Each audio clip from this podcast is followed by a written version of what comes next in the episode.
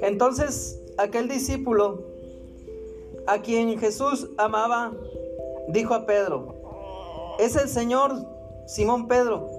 Cuando yo que era el Señor, se ciñó la ropa porque se había despojado de ella y se echó al mar. Y los otros discípulos vinieron con la barca arrastrando la red de peces, pues no distaban de tierra sino como doscientos codos. Al descender a tierra, vieron brasas puestas y un pez encima de ellas, y pan. Jesús les dijo, traed de los peces que acabáis de pescar. Subió Simón Pedro y sacó la red a tierra, llena de grandes peces, 153, y aún siendo tantos, la red no se rompió. Les dijo, Jesús, venid, comed. Y ninguno de los discípulos se atrevía a preguntarle, tú, ¿quién eres? Sabiendo que era el Señor. Amén. Vamos a orar. Padre eterno, Dios Todopoderoso, te damos a ti la honra, la gloria, la alabanza y una vez más, Señor, estamos en tu presencia. Venimos a aprender más de ti, a aprender más de tu palabra. En el nombre de Jesús te pedimos que estemos lo suficientemente atentos y dispuestos a recibir el mensaje que tienes para nosotros en esta tarde. Así es, Dios Todopoderoso, en tu nombre glorioso. Amén. Amén. Les invito para que hagan uso de su lugar. En esta ocasión he querido titular este mensaje. Hay redes, hay peces. ¿Y dónde están los pescadores? Otra vez, hay redes, hay peces. ¿Y dónde están los pescadores? Los apóstoles olvidaron por un momento el llamado de Jesús a ser pescadores de hombres. Que ese fue el principal llamado para el cual el Señor Jesucristo los trajo a su camino. Entonces ellos habían estado con él tres años aproximadamente. Y luego de su muerte y resurrección, el Señor ya se había manifestado dos veces con ellos. Y sin embargo, pareciera ser que con toda la doctrina y enseñanza que habían recibido por tres años, y con todo y que Jesús, después de resucitado, eh, se había manifestado con ellos, pareciera que todavía no acataban bien el propósito de Dios para sus vidas. Razón por la cual ellos comenzaron, sí, a pescar, pero no como pescadores de hombres, sino que quisieron continuar con sus actividades cotidianas. Pedro, el apóstol, tiene una grande idea, según él, y la comparte con sus compañeros y les dijo, quiero ir a pescar. Y entonces los otros se le pegaron.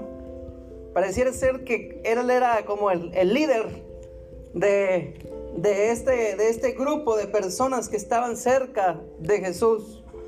Y todos se fueron detrás de él con el propósito de pescar, literalmente hablando. Pero entonces, cuando estaban en esa pesca, el Señor se manifiesta por tercera ocasión después de haber resucitado.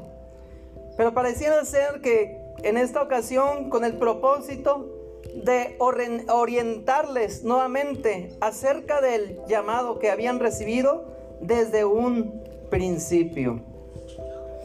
La ocupación de los apóstoles era una ocupación distinta a la razón por la cual ellos fueron alcanzados por Jesucristo. Y por eso hacemos la pregunta.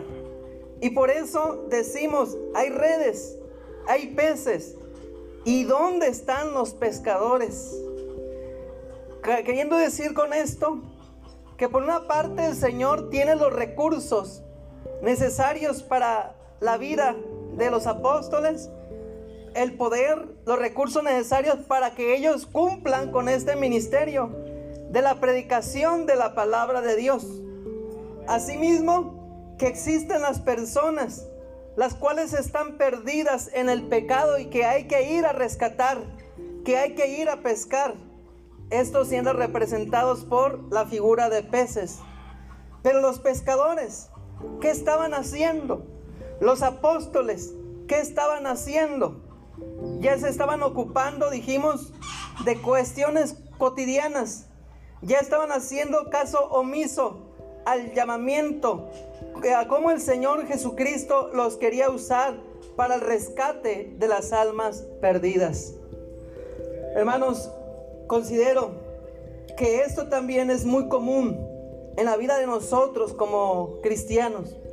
Es muy fácil ser distraídos por el vaivén de este mundo. Es muy fácil ser distraídos por los afanes. Es muy fácil ser distraídos por compromisos personales. Y entonces nosotros quitar o desenfocarnos de ese propósito para el cual hemos sido llamados de ir y predicar el Evangelio a toda criatura. Y por eso se hace nuevamente la pregunta, ya no refiriéndose a los apóstoles, sino a nosotros mismos. Hermanos, hay redes, ahí está el Espíritu de Dios, hay redes, ahí está la palabra de Dios. Hay redes, ahí están los dones, ahí están los ministerios de los cuales el Señor nos ha dotado. Ahí están los recursos Ahí está el equipo que el Señor nos ha dado. Hay peces, hermanos. Ahí hay un mundo que se está perdiendo. Pero ¿dónde están los pescadores? ¿Y dónde están los pescadores? ¿Dónde estamos nosotros? Aleluya. ¿Qué estamos haciendo ahora? ¿Estaremos realmente cumpliendo con este ministerio para el cual fuimos llamados? ¿Estamos cumpliendo con esto de ser pescadores de hombres? Como dije, es, es, es común, o mejor dicho, es muy fácil que nosotros nos desenfoquemos de esta tarea. Hay algunos motivos, hay algunos motivos por los cuales han dejado algunos de alcanzar almas. Algunos quizás en su inicio como cristianos, si fueron ganadores de almas, o por lo menos lo intentaron, hicieron un esfuerzo, se consagraron, pero por alguna razón están inactivos. Por alguna razón esa pasión por las almas, eh, eh, por las almas perdidas se ha apagado. Esa pasión por ir por el perdido ya no existe ya no exista esa pasión. ¿Cuáles son los motivos? ¿Cuáles son las circunstancias que nos orillan a veces a perder el enfoque? Que nos orillan a veces a perder este rumbo, este propósito, este ministerio de ser ganadores de almas. Y cuando me refiero a ministerio o cuando me refiero a ser ganadores de almas, no me estoy refiriendo eh, pues a una elección eh, muy especial. Habrá personas, hermanos cristianos, que tienen el llamado y oficialmente se dedican a la predicación de la palabra de Dios y tienen ese, ese talento tan especial para hablarle al perdido pero hermanos, aunque nosotros no tengamos ese ministerio o talento específico de evangelizar a las personas, sí tenemos la responsabilidad de ir y predicar el evangelio a toda criatura. Tenemos esta obligación como cristianos, de tal manera de que no estamos eximidos de esta tarea. Gloria a Dios. De modo pues que yo les invito para que Analicemos a través del desarrollo de esta reflexión, de este mensaje, qué circunstancias te hacen desistir de tu llamado a pescar almas. A la vez, ¿qué hace Jesús también para reorientarte hacia tu llamado? Primeramente, vamos a ver las circunstancias que te hacen desistir de pescar almas, de ganar almas para Cristo. Es muy común o es este muy fácil que cuando piensas que las personas son tan malas, no merecen la misericordia de Dios y por lo tanto no hay por qué ocuparse de esta tarea. Recuerden ustedes aquella gran historia de, de Jonás. Jonás era un profeta que tenía la tarea de predicar la palabra de Dios. Pero su ministerio de la predicación de la palabra solamente se había limitado a hablarle a los judíos, a los israelitas, es decir, solamente al pueblo escogido por Dios. Pero cuando el Señor le llama y le dice, vete a Nínive, ahí vas a predicar la palabra, ahí les vas a dar este mensaje a este pueblo. Entonces él como que se indigna, como que se espanta, como que eh, indignado piensa y dice, ¿cómo es posible que el Señor me esté mandando a Nínive? Si esa gente es gente pecadora, si esa gente es gente malvada, si esa gente ha hecho de mi pueblo lo que quiera, ah, ha hecho guerra a mi pueblo, esa gente no merece la palabra de Dios. Esa gente no merece que se le predique del amor de Dios. Y entonces, bajo ese pensamiento, aquel Jonás se detuvo. Aquel Jonás, en vez de ir y obedecer la palabra, él prefirió ir hacia otro, hacia otro lugar. El caso es que esto precisamente a veces a nosotros nos ocurre.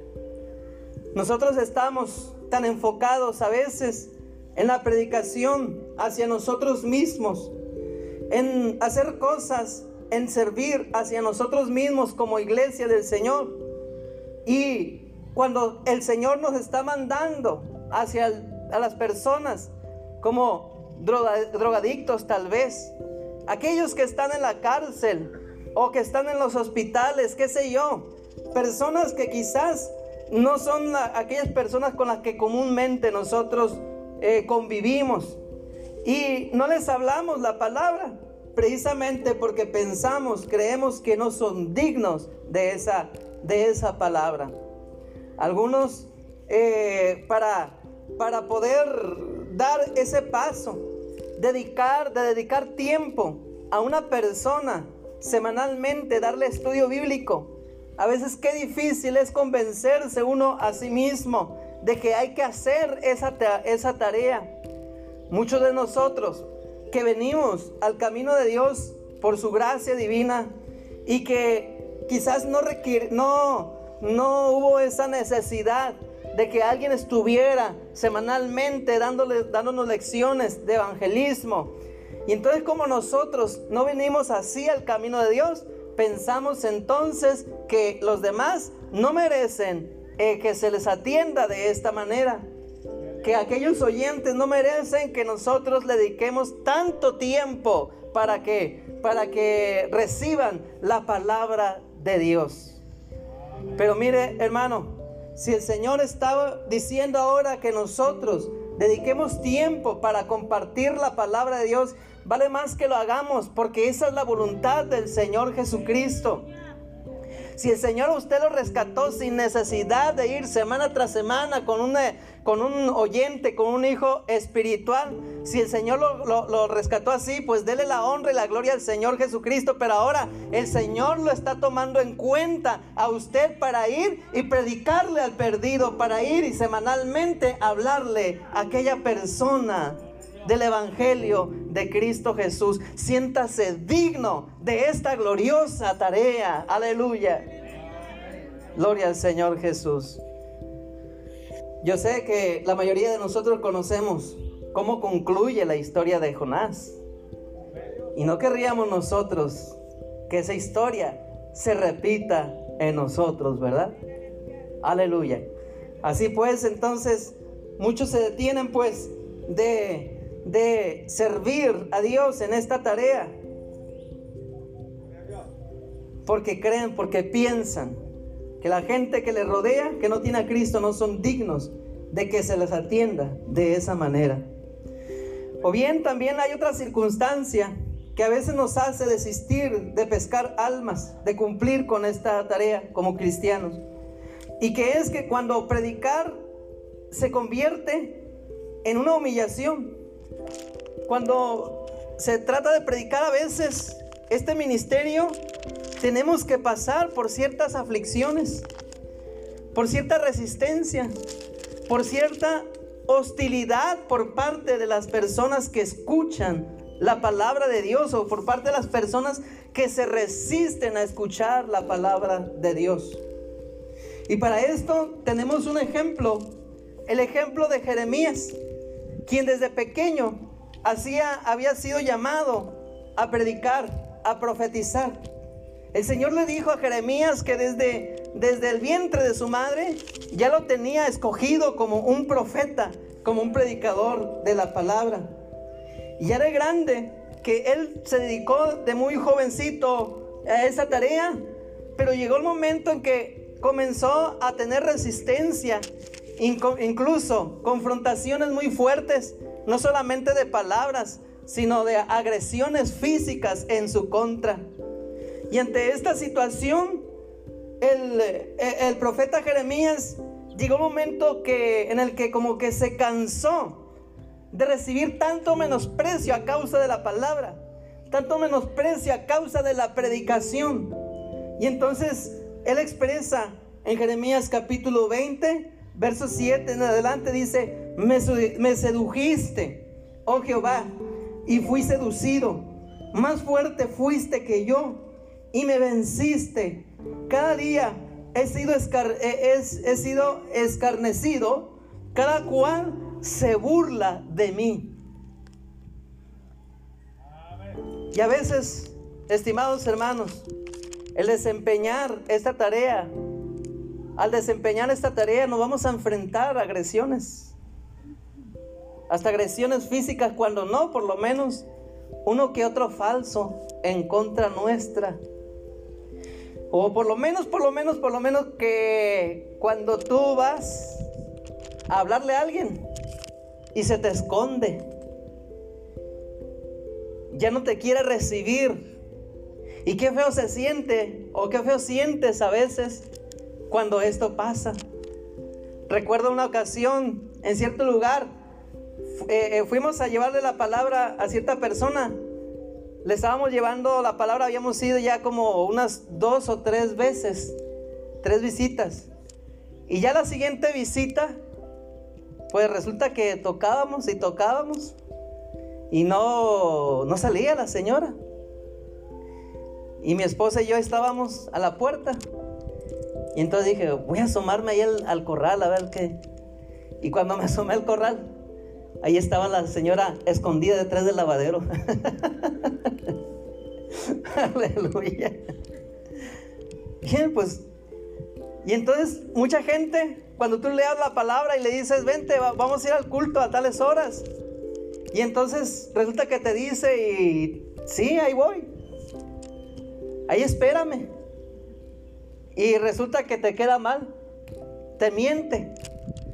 Y entonces Quiero decirte algo, que, esas cosas son cotidianas. Es parte de la predicación de la palabra. Quien no reciba esa clase de menosprecios es porque no está predicando la palabra de Dios. Quien no se tope con esas circunstancias es porque no es, quizás no está siendo bien, eh, eh, o sea, no está siendo insistente en esa tarea. Muchas las veces no se requiere que nosotros seamos como, digamos, que le llevemos palabra dura a las personas para, para, para que se enojen. Ya con el hecho de que te vean con la Biblia en la, mano, ya, ya es motivo para que ellos se molesten y encuentren resistencia a la palabra de Dios. Y entonces ante esta situación, Jeremías le dice al Señor, cada cual se burla de mí cada día he sido escarnecido. ¿Y cuántas veces, verdad, has desistido de predicar la palabra? Porque ese, esa persona a la que tú te propusiste hablarle, pues no te quiso escuchar, no te recibió. Pero déjame decirte, hermano, si no te recibió esa persona, ve con otra persona. Y si esa otra persona no te recibe tampoco, pues ve con otra. Así hasta que encuentres a un corazón que esté dispuesto a recibir el Evangelio del Señor Jesucristo. Pero tú no debes de desistir. No debes de dejar de pescar, de cumplir con tu tarea. Y entonces Jeremías, por un momento, él desistió. Porque cuantas veces hablo, dice, doy voces, grito, violencia y destrucción. Porque la palabra de Jehová me ha sido para afrenta y escarnio cada día. Es decir, el mensaje que Dios mandaba a Jeremías dar al, pueblo era un mensaje duro, ciertamente. Y por causa de eso se, se molestaban los israelitas. Y entonces eh, eh, ahí es donde toma la decisión y él expresa, y dije, no me acordaré más de él. No me acordaré más de él, ni hablaré más en su nombre. Aleluya. ¿Cuántos han hecho esta promesa? O cuántos, aunque no la hayan expresado literalmente, pero en su corazón, han tomado esa decisión de no seguir pescando almas para Cristo, de no seguir ganando almas para Cristo. No me acordaré más porque aquel no me quiso abrir la puerta. No me acordaré más, porque aquel habló mal de mí, aquel oyente habló de mal de mí y me levantó un falso, nada más porque soy cristiano. Hermanos, en vez de reaccionar de esta manera, el Señor Jesucristo nos dice, regocíjense, regocíjense cuando dicen toda clase de mal contra vosotros, mintiendo. Regocíjense porque vuestro galardón es grande en el reino de los cielos. Alaba el nombre del Señor Jesucristo. Aleluya. Gloria a Dios. Pero estamos con Jeremías. Jeremías no había escuchado esas palabras de Jesús. Y Jeremías no se regocijaba. Jeremías no decía, gloria a Dios, ya me dieron con, eh, un yugo de madera en la espalda, gloria a Dios. Me siento contento por eso. Voy a seguir predicando la palabra de Dios. Al contrario, dice, no me acordaré más de él, ni hablaré más en su nombre. Pero hay algo que no dejaba quieto a Jeremías había algo que no lo dejaba en paz. Quiero decirte, hermano, que por más que quieras callar y callar y no hablar de la palabra de Dios, ahí está el Espíritu Santo diciéndote, habla, habla, predica, predica, comparte la palabra. Dice, no obstante, había en mi corazón como un fuego ardiente metido en mis huesos. Traté de sufrirlo y no pude. Gloria al Señor Jesús. Aleluya. Y no pude. Porque oí la murmuración de muchos, temor de todas partes. Denunciad, denunciémosle. Todos mis amigos miraban si claudicaría Quizás se engañará, decían, y prevaleceremos contra él y tomaremos de él nuestra venganza. Pero el, eh, eh, el, profeta Jeremías recibió una palabra muy especial. Cuando, para que, que esa palabra le servía, para fortalecerse, cuando en un momento dado cuando en un momento dado estuviera enfrentando oposición. Y yo quiero que también tú recibas esta palabra, hermano, hermana. Si en un momento dado has enfrentado oposición por causa de la palabra, quiero decirte esto que dice el Señor. Mas Jehová está conmigo. Mas Jehová está contigo como poderoso gigante. Gloria al Señor Jesucristo. Grábate esto siempre, Jehová está contigo como poderoso gigante. Alaba el nombre de Cristo Jesús, aleluya. Por tanto, los que me persiguen tropezarán y no prevalecerán, serán avergonzados en gran manera, porque no prosperarán. Gloria al Señor Jesucristo. Aleluya. Entonces, no hay razón para resistirse o desistir de este llamamiento que el Señor nos está dando, nos ha hecho a ser pescadores de hombre. Pero hay otra circunstancia que a veces nos hace desistir de pescar almas para Cristo. No solamente cuando piensas que las personas son tan malas que no merecen la misericordia de Dios. No solamente cuando predicar se convierte en una humillación, sino también cuando te deleitas y embeleces tanto en Dios que te olvidas de compartir a ese Dios. Y aquí tenemos el ejemplo para esto de los apóstoles, quien como hemos dicho, ellos estaban, sí, contentos, porque Jesús, su maestro, que habían visto, que habían sabido que había sido crucificado y había sido sepultado en una tumba, había resucitado. Y ya una vez habían, eh, eh, eh, Jesús ya resucitado, había estado con ellos. ¿Recuerdan la vez que Tomás no fue el culto? Esa fue una vez. Ya otra vez, una segunda vez a los ocho días, entonces estaba otra vez Jesús con ellos y ya fue la vez cuando Tomás sí fue al culto. Y esta vez cuando se les aparece ahí en la playa. Pero fíjense ustedes cómo es que ellos sí estaban contentos porque Jesús resucitado estaba entre ellos. Pero pese a que estaban recibiendo la presencia de Dios, pese a que estaban teniendo esa comunión de parte de Jesucristo o con Jesucristo, todavía no se les, no se les prendía el foco de que tenían que ir a predicar la palabra de Dios, de que tenían que ser ganadores de almas. Recuerdo uno de los pasajes cuando Jesús todavía no había, eh, no había eh, sido sepultado, no había sido crucificado. La Biblia dice que el Señor Jesús se transfiguró, se transfiguró, estando Pedro, estando otro de los apóstoles, estando Jesús, se le apareció Elías, se le apareció Moisés, allá en un monte. Y entonces el cuerpo de Jesús comenzó a resplandecer. Y, la gloria de Dios se manifestó ahí en ese lugar. ¿Y saben qué es lo que dijo eh, Pedro ante esta situación? Bueno fuera que hagamos tres enramadas. ¿Sí? O sea, Pedro quería quedarse ahí para siempre en la presencia de Dios. Pedro quería seguir disfrutando de la presencia de Dios en este lugar.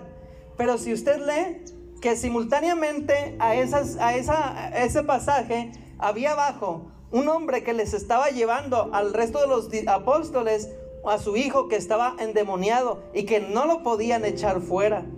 Es decir, que mientras ellos sí estaban gozando de la presencia de Dios allá arriba, allá abajo estaba un mundo que estaba necesitando de la palabra de Dios, que estaba necesitando de Cristo Jesús. Y por supuesto que el Señor Jesús no aceptó la propuesta de Pedro. Que sí, momentáneamente podía gozar, disfrutar de la gloria de Dios en ese, en, e, ese, en ese monte. Pero eso tendría que ser algo como una probadita del cielo para que él se motivara y continuara más adelante, que bajara, ¿verdad? Y ministrara la palabra de Dios. Muchos de nosotros, qué bueno que seamos expresivos en la presencia de Dios, que seamos que estemos dispuestos a recibir la presencia de Dios, a gozarnos en los cultos, a gozarnos en las veladas de los varones, a gozarnos en las células, a gozarnos en toda actividad. Y qué bueno que estemos aquí ante la presencia de Dios, alabando y glorificando su nombre. Estamos contentos, estamos a gusto porque el Señor Jesucristo está aquí en este lugar. Aleluya. Gloria a Dios. Pero allá afuera nos está esperando un mundo que se está perdiendo. Allá afuera hay personas que están necesitando de Cristo Jesús. Allá afuera hay personas que te están esperando que tú vayas y les hables la palabra. Que ores por ellos, que los ministres, que ores por su sanidad física, ores por su restauración familiar, ores por su restauración matrimonial, ores por aquellos jóvenes que se están perdiendo en las drogas. Allá nos están esperando, hermanos. Y qué bueno que, repito, nos estemos gozando constantemente en la presencia de Dios. Esto ciertamente no debe de parar. Hay que estar constantes aquí. Pero al mismo tiempo, hermanos, tenemos que responder allá afuera a ese mundo que está siendo destruido por el enemigo. Gloria al Señor Jesús. Entonces, pareciera ser que esto es lo que les estaba pasando también a los apóstoles. Sí, estaban contentísimos porque Jesús había resucitado. Y, cada ocho días, ¿verdad? Los estaba visitando, se estaba manifestando con ellos. Pero esta situación no tenía, no debía prevalecer así. Jesús tenía que hacer algo. Jesús tenía que intervenir. Jesús tenía que sacudirlos para reorientarlos nuevamente. Para que comprendieran ese llamamiento que el Señor desde un principio, cuando se topó con ellos, eh, eh, les había dado, les había hecho. Gloria a Dios. Y es ahí donde viene la segunda parte de esta enseñanza, hermanos. ¿Qué hace Jesús para reorientarte a pescar almas para Cristo? ¿Qué hace Jesús para, para reorientarte? ¿Dónde están los pescadores? Para que esta respuesta pueda ser Aquí estamos. Gloria al Señor Jesús. Para que esta respuesta puede ser, aquí estamos dispuestos a llevar la palabra de Dios. Aleluya. Entonces, ¿qué es lo que hizo Jesús con sus discípulos, con los apóstoles? ¿Y qué es lo que quiere hacer contigo y conmigo para reorientarnos a esta preciosa tarea? Jesús quiere hacerte vivir de nuevo el momento en que le conociste. Cuando el Señor le habla a una de las iglesias allá en el Apocalipsis, le habla de esta manera, Apocalipsis 2.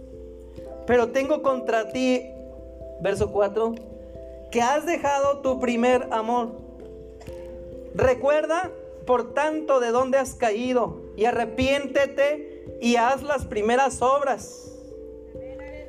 Y entonces el Señor le está apostando a ese momento de encuentro, a ese momento en el que tú te apasionaste por el Señor Jesucristo, a ese momento en el que tú decidiste servir para toda tu vida a nuestro Dios, a ese momento en que tú te rendiste ante su presencia. Y mire qué bonito y qué hermoso es este episodio de San Juan. En la Biblia nos habla en Lucas capítulo 5 cómo es, es que el Señor Jesucristo les hizo el llamado y les hizo el grandísimo milagro, ¿verdad? De la pesca milagrosa. Y entonces, este, pareciera ser que el Señor en esta ocasión repite este evento en el que los apóstoles conocieron a Jesucristo para que volvieran a vivir ese momento en el que lo conocieron, para que volvieran a sentir ese temor, para que volvieran a sentir ese respeto, esa admiración por la presencia de Dios, para que volvieran a, sentir eh, la contundencia de ese llamado a ser pescadores de hombres. Aleluya. En aquella ocasión, la Biblia dice que cuando el Señor le dijo a Pedro, boga mar adentro, y echar las redes. Y, Pedro no quería. Señor, hemos pescado toda la noche.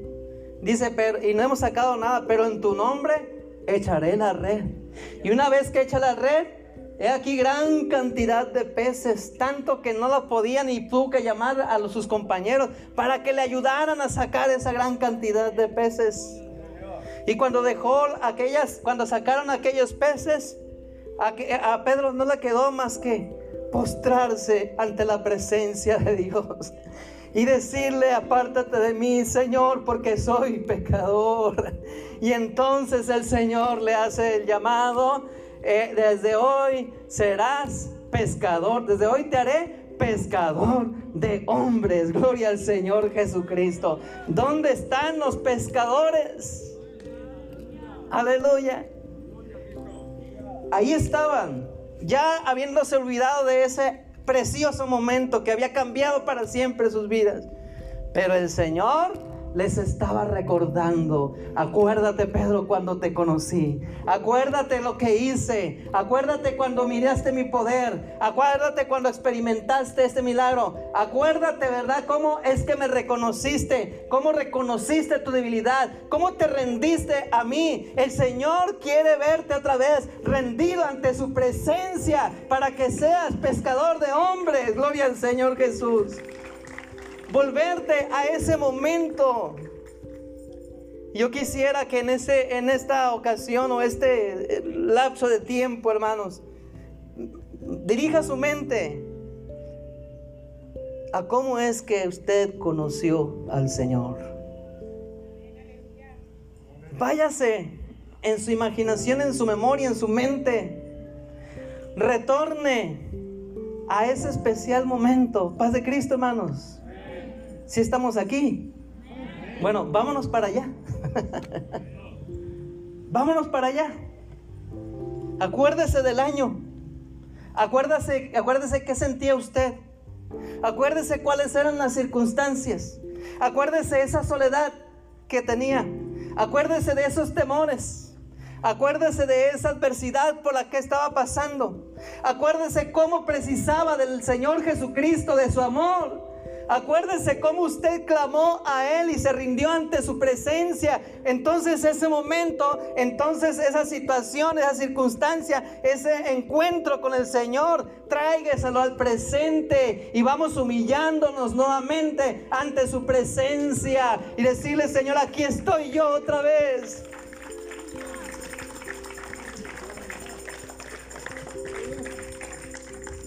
Aleluya.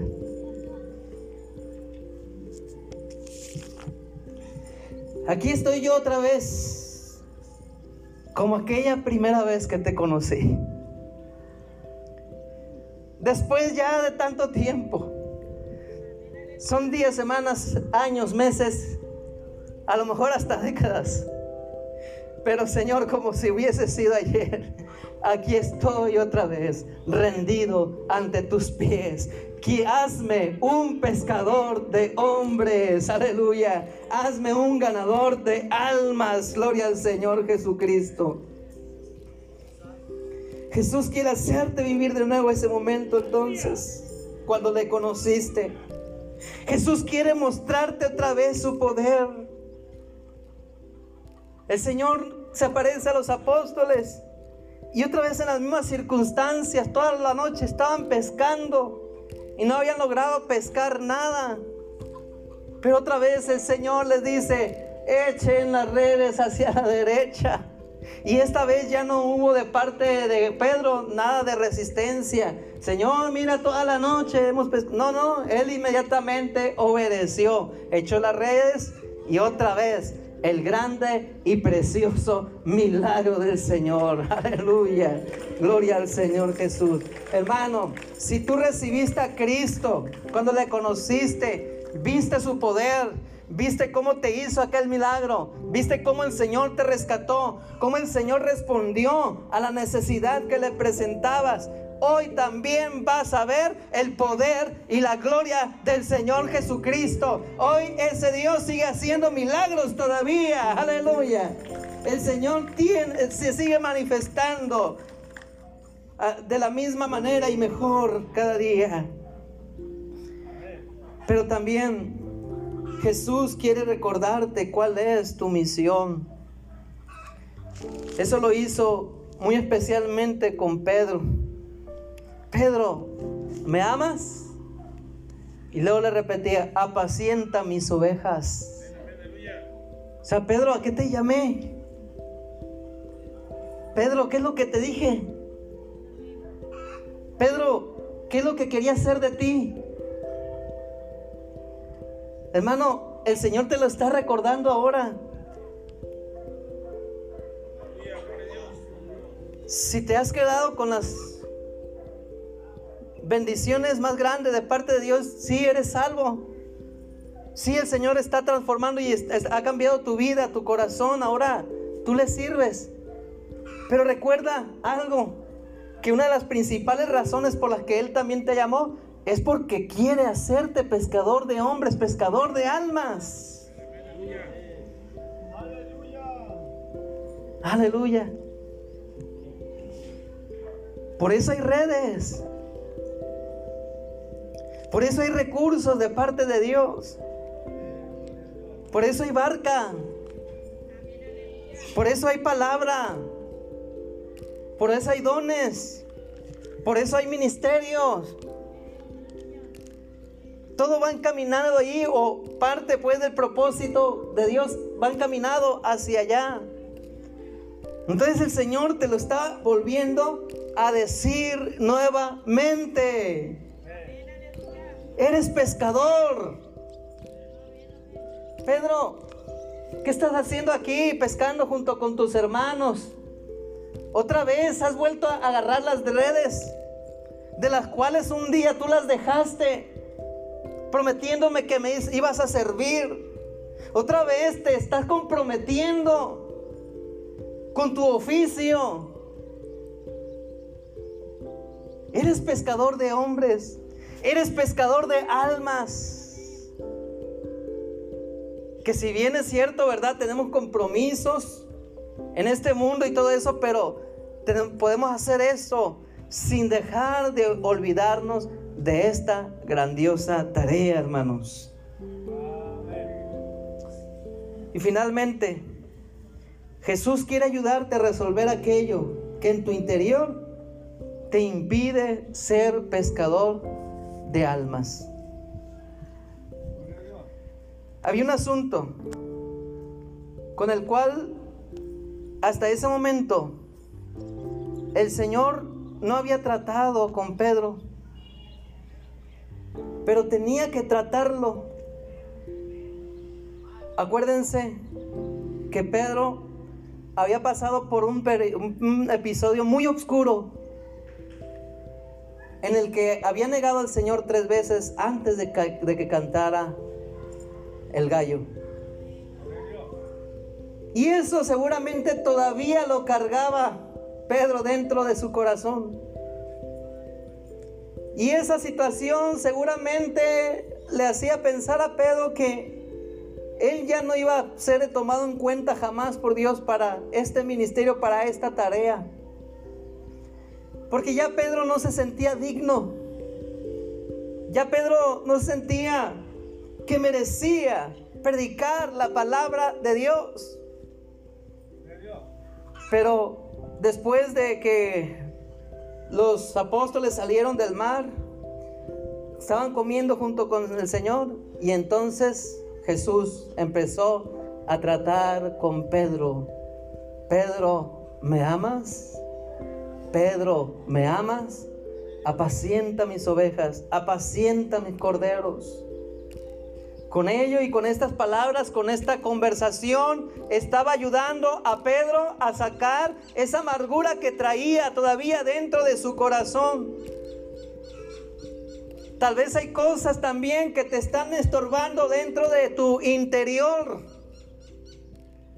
Algo que te está cerrando la boca para no predicar la palabra.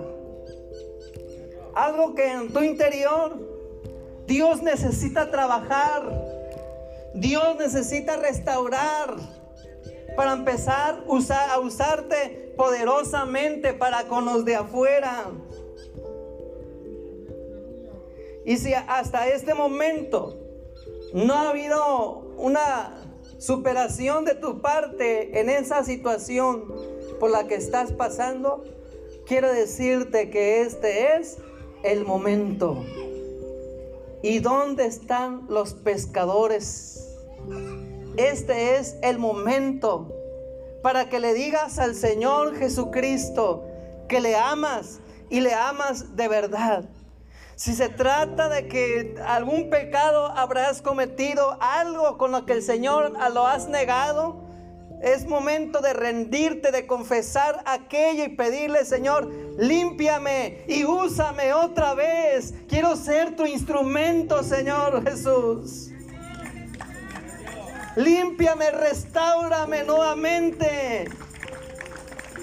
Vuelve otra vez a romper estas cadenas en el nombre de Jesús. Aleluya. A lo mejor has caído pues en alguna situación que te está impidiendo levantarte y seguir predicando la palabra de Dios. Aleluya. Yo quiero intentar entonar una alabanza cuyo mensaje quiero que escuche, por favor. Y a través de este mensaje, en esta alabanza, se nos invita a pensar, se nos invita a pensar en cómo es que el mundo necesita que tú y yo prediquemos la palabra. ¿Cómo es que este mundo también se está preguntando, ¿y dónde están los pescadores? Como dice aquel coro, ¿dónde están los que decían aleluya? Aleluya. En el nombre de Jesús, este canto para su honra y su gloria.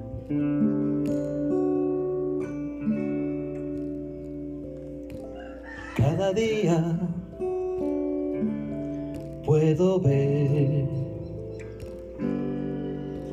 en sus ojos el sufrir.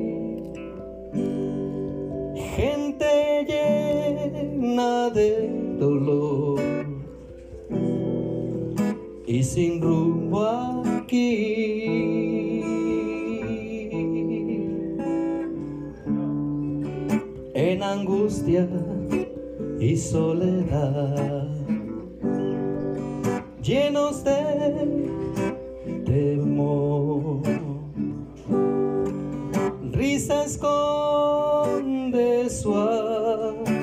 aflicción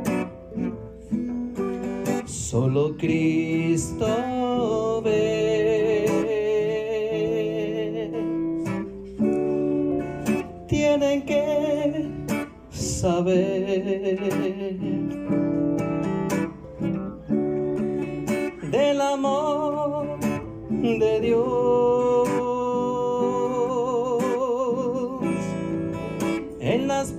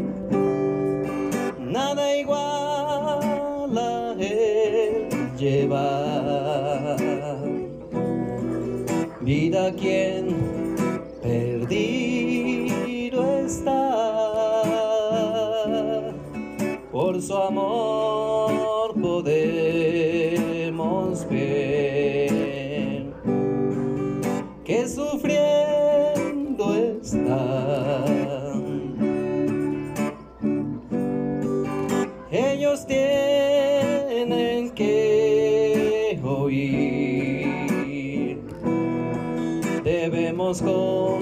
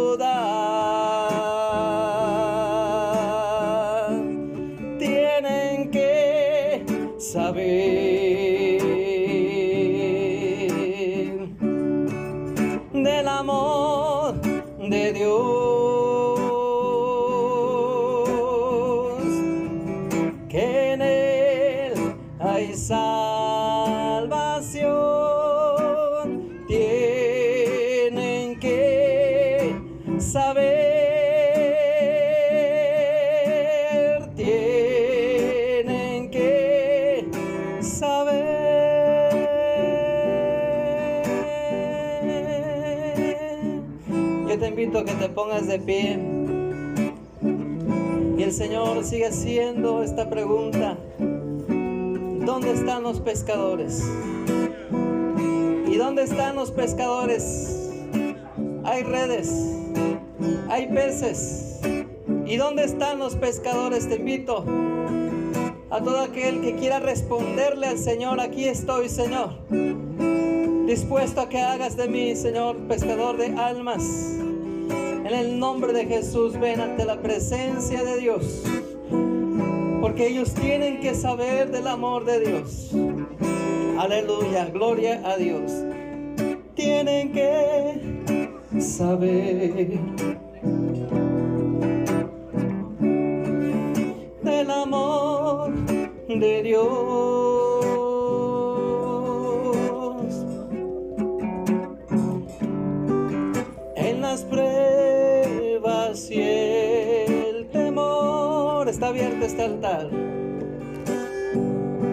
Aleluya. El refugio